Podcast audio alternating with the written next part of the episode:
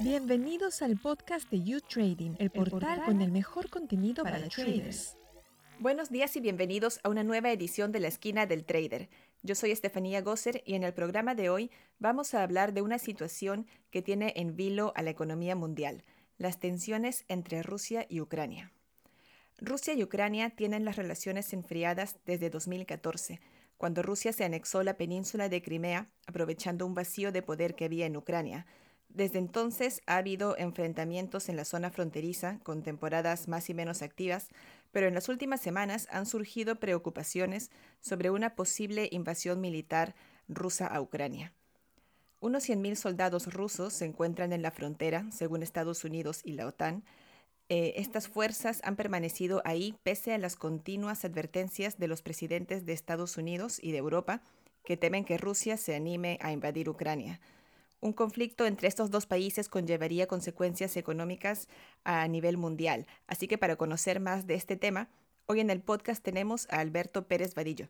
Bienvenido, Alberto. Muchas gracias, Estefanía. Un placer estar aquí. Un placer tenerte aquí, Alberto. Alberto es investigador y consultor en Oxford Business Group, que es una consultora que se especializa en brindar informes y análisis sobre países fuera de Europa.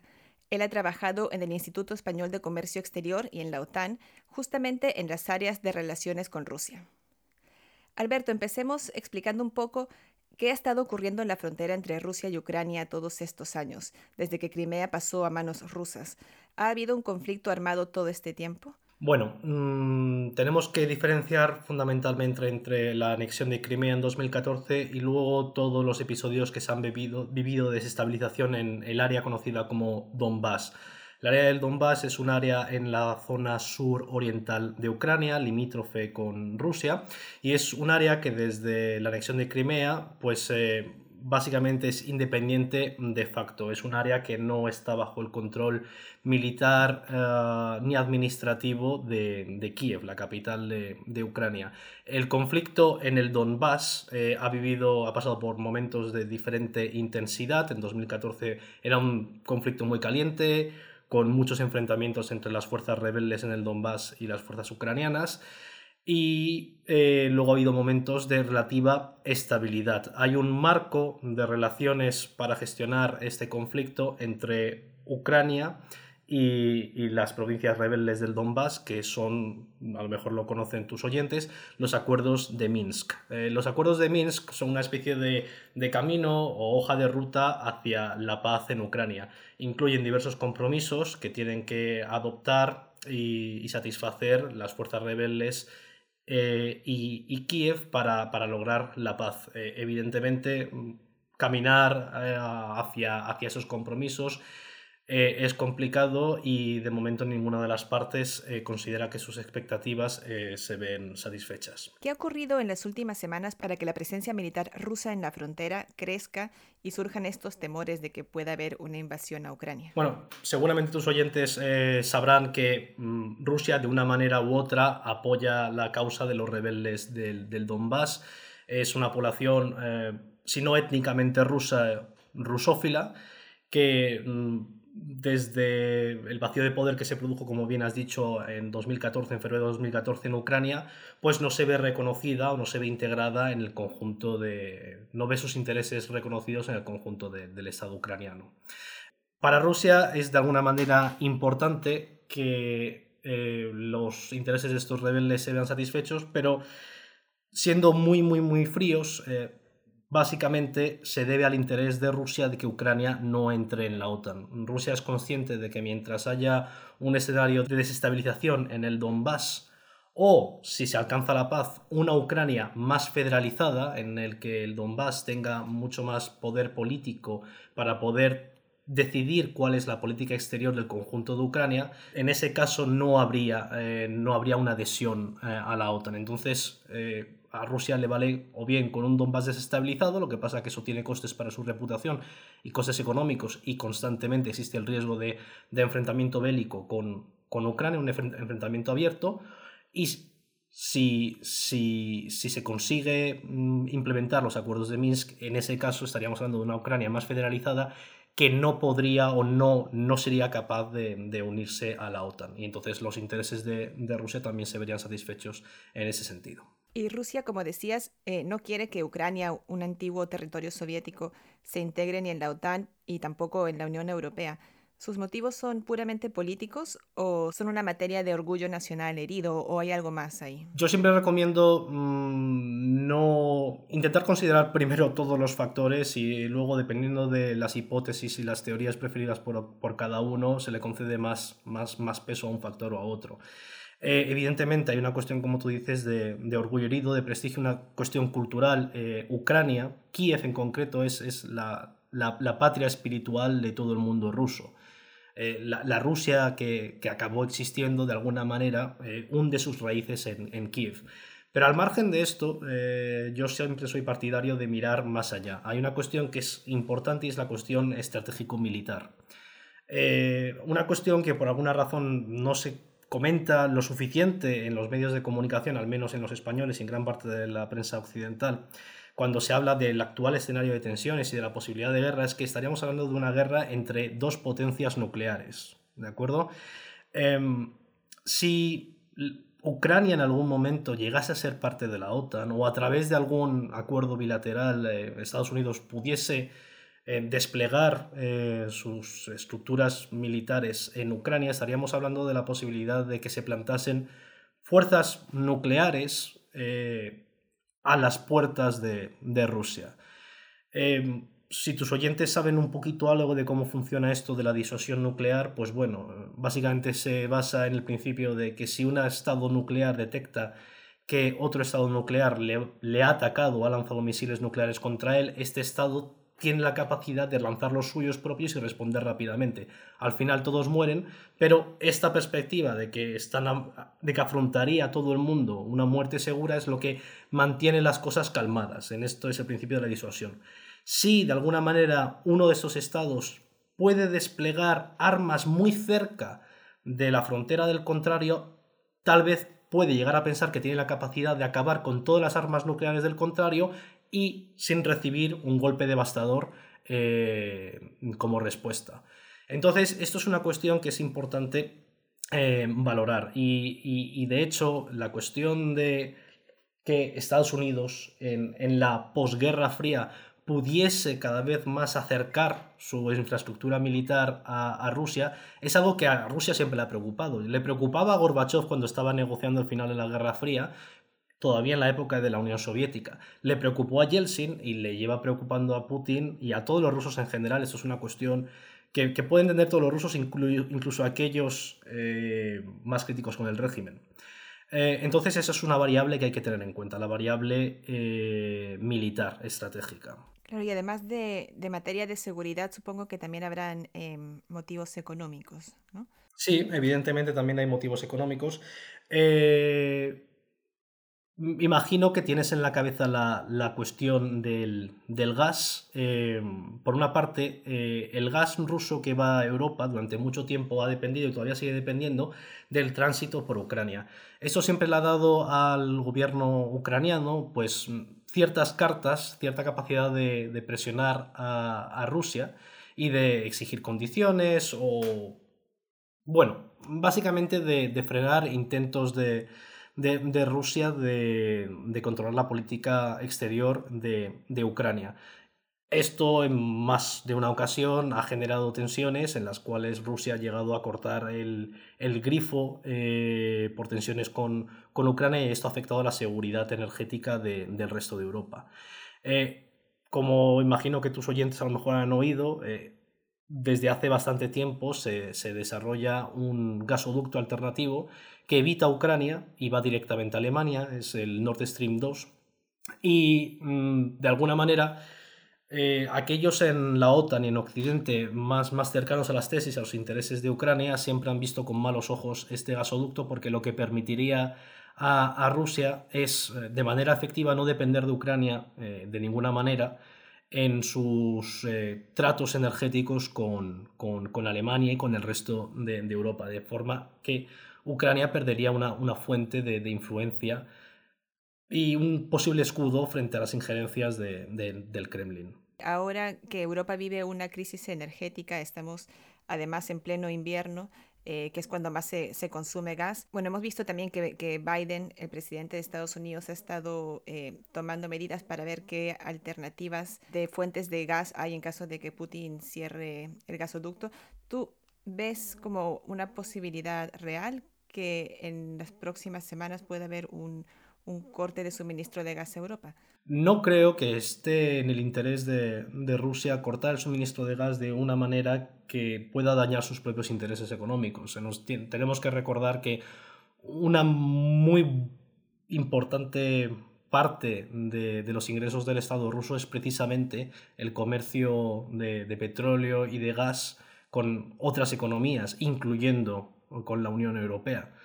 Eh, en el pasado sí ha habido casos en los que por conflicto con, Ucrania eh, se ha restringido eh, de alguna manera el, flujo de gas y esto ha terminado impactando tanto la seguridad energética de Europa como los intereses económicos de, Ucrania.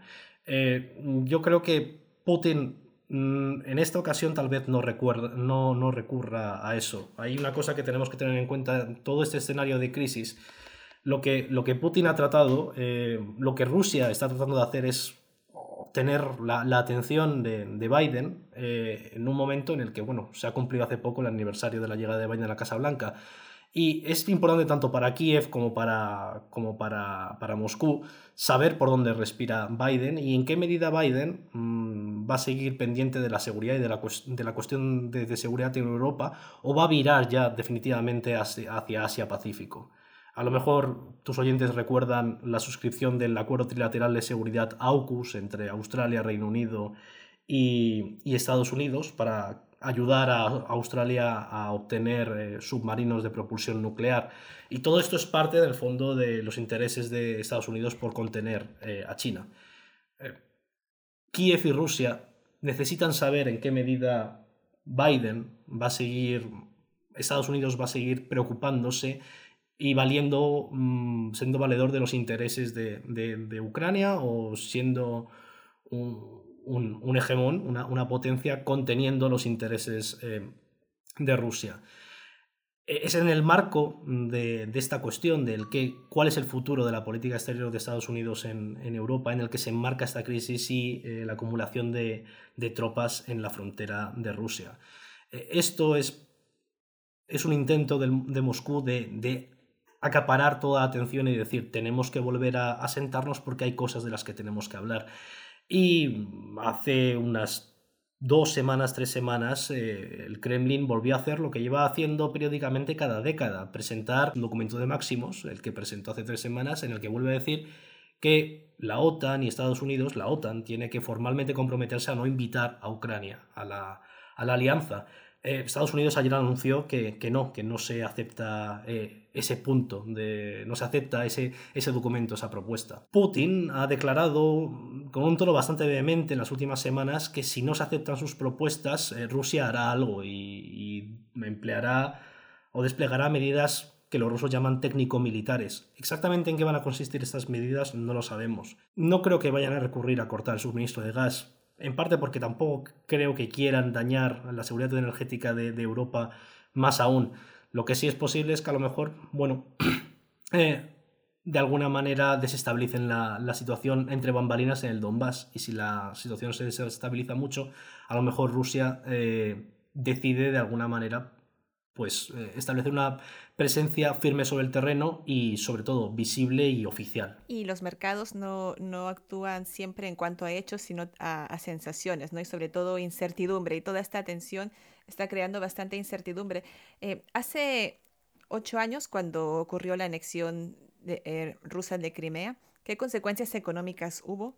¿Y crees que puede haber las mismas ahora? Las consecuencias económicas por aquel entonces creo recordar, no fueron tan, tan mm, negativas o devastadoras. Evidentemente, los, mercados eh, reaccionan a, todos esos, estímulos mm, de una manera... Mm, la, volatilidad suele incrementarse. La última vez que ocurrió todo esto, eh, lo que vimos fue una caída de los precios del petróleo pero no fue provocada por la anexión de Crimea, sino por otros factores contextuales. Ahora lo que estamos viendo es precisamente lo contrario, es una subida del aumento de los precios del petróleo por miedo a que pueda ocurrir en el marco de un conflicto militar, pueda haber una, reducción de, la producción de petróleo. Eh, en este caso lo que podemos ver y lo que estamos viendo ahora es un aumento de la inflación.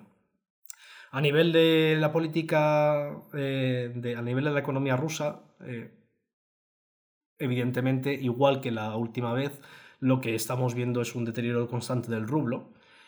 Y la gran cuestión mm, que a lo mejor puede también afectar eh, los intereses de ciertos em, inversores que estén expuestos a, deuda rusa es qué tipo de sanciones puede haber en caso de que el Kremlin tome medidas sin ninguna de sus peticiones, las oficiales o las extraoficiales, que seguramente están canalizando por otros canales, eh, no, se no se toman en, cuenta. Y para acabar, Alberto, eh, hablemos de las sanciones. En, en, 2014, cuando ocurrió la anexión de Crimea, eh, se impusieron sanciones a, a Rusia como prohibir la financiación a bancos estatales rusos y empresas como a Gazprom, ¿no?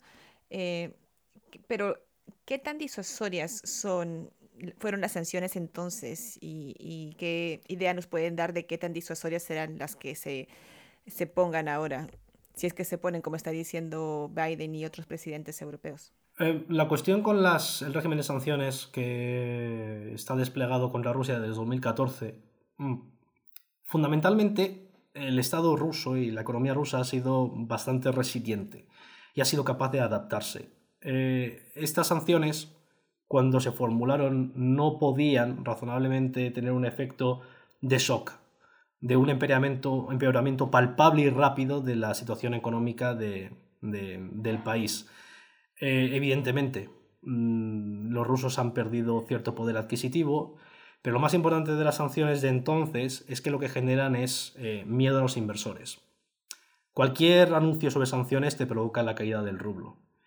Eh, cuando cae la moneda local, el invertir en el país que sea es mucho menos atractivo porque entonces tienes una pérdida al, retornar la, inversión. Todo esto lo que ha hecho es que Rusia, a pesar de tener varios sectores que son muy atractivos para la inversión, pues eh, haya dejado de recibir, haya visto mermado su, atracción de, de, capitales. La cuestión de atraer capitales para Rusia es importante. Rusia está retrasada en ciertas tecnologías eh, y al final Rusia necesita tecnología para incrementar la, productividad de, sus factores. Y eso está relacionado con, con, los salarios. A menor productividad del factor, el salario va a ser menor. Eh, al final, estas sanciones lo que hacen al alterar las perspectivas de inversión es a la larga empobrecer el país. Ahora bien, ¿Qué sanciones se pueden mm, desplegar como consecuencia de, esta crisis si hay un empeoramiento de la crisis? No creo que se vayan a atrever a boicotear la compra de gas ruso, porque eso pondría, eso pondría eh, al límite la seguridad energética de Europa. Eh, una cosa que a veces han planteado ciertos senadores en Estados Unidos es desconectar a Rusia del sistema SWIFT, del sistema de pagos internacionales. Al mismo tiempo, hacer algo de esto pondría no solo en, la picota intereses económicos rusos y, vidas y la estabilidad financiera de, muchas familias y empresas en Rusia, sino también los intereses de accionistas que invierten en deuda pública, por ejemplo, rusa, y ahí estamos hablando de fondos de inversión, fondos de pensiones y demás. Eh, no creo que vayan a tomar, que puedan eh, o quieran, sin pegarse un tiro en el pie, asumir sanciones de, este tipo, desplegar sanciones de este tipo. A lo mejor algo que se intenta hacer es poner más presión para clausurar definitivamente el Nord Stream 2, el gasoducto que, como hemos dicho antes, eh, circunvala Ucrania de momento es complicado saberlo. Eh, lo cierto es que la perspectiva de sanciones sigue estando ahí. Pues muchas gracias por haber estado hoy con nosotros, Alberto. A vosotros, eh, cuando queráis.